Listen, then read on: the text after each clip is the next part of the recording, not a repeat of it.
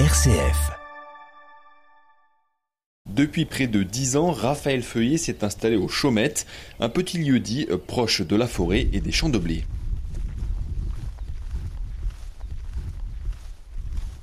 Là, on arrive sur la parcelle de blé là. Et donc on va dire que c'est là que tout commence, que le pain commence. C'est là que tout commence. C'est le début de- du cycle en fait. Moi, je suis paysan boulanger, donc du coup, ça permet de voir un peu l'agriculture, euh, puis le- la fabrication du pain.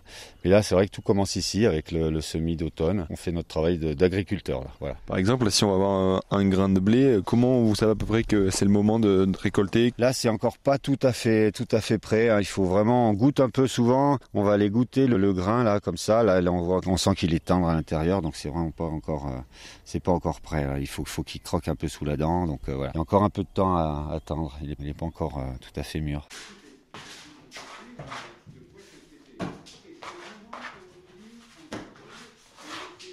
Une fois le blé transformé en farine, Raphaël Feuillet va faire sa pâte dans son fournil et rien n'est laissé au hasard. La base, c'est euh, sur 10 kg de farine.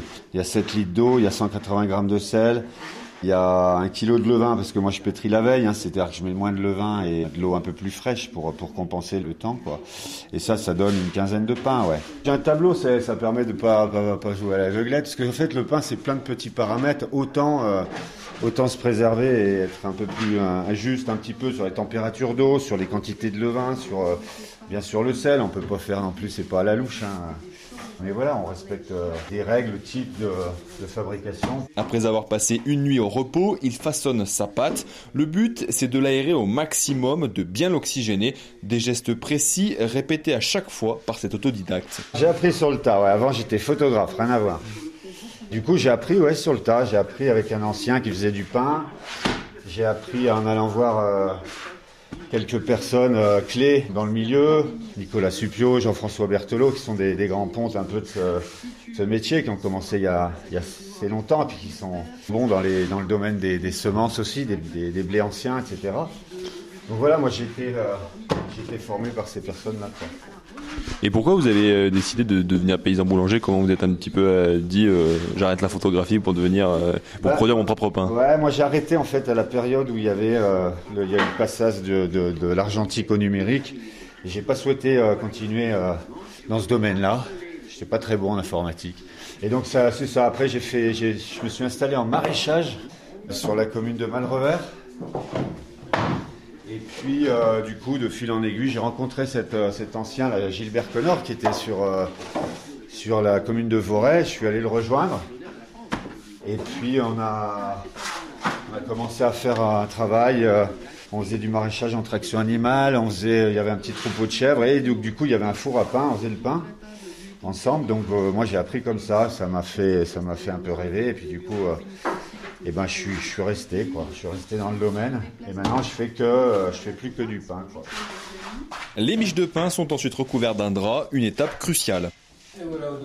Couvrir, en fait, c'est pour éviter qu'il sèche. Il y a toujours une ambiance un peu chaude dans le fournil. Et du coup, ça, ça permet de, de le garder humide euh, plus longtemps jusqu'à l'enfournement. Quoi. Elles vont reposer pendant deux heures à la différence de la baguette du matin. Son pain est livré le soir. Il se conserve plus longtemps, entre 4 et 5 jours. Et pour lui garantir une cuisson optimale, Raphaël Feuillet gère aussi son four à bois.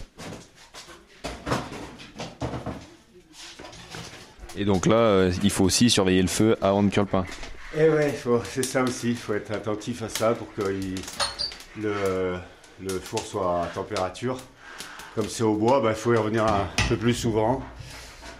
Et euh, mais ça se fait bien. c'est, euh, après, on a l'habitude aussi. C'est parti pour 45 minutes de cuisson, un pain bio fait de A à Z. C'est ça qui le motive, pas question pour lui d'être un boulanger ordinaire. C'est ce qui m'intéresse le plus en tout cas, de partager ça avec. euh, Enfin, j'aurais pas pu être effectivement boulanger avec un CAP de boulanger. euh, de base, ça, j'aurais pas pu aller bosser dans un dans un fournil sans lumière. Enfin, moi, il faut que je sois voilà, il faut que je sois à mon aise et puis que que j'y trouve de l'intérêt, c'est-à-dire que ouais, effectivement, de, de faire, de, de semer, de récolter, de stocker, de trier, de passer au moulin. euh, Ça, c'est c'est une continuité qui me plaît. ouais. Ces pains sont vendus dans les AMAP, les Biocop et sur les marchés de Haute-Loire.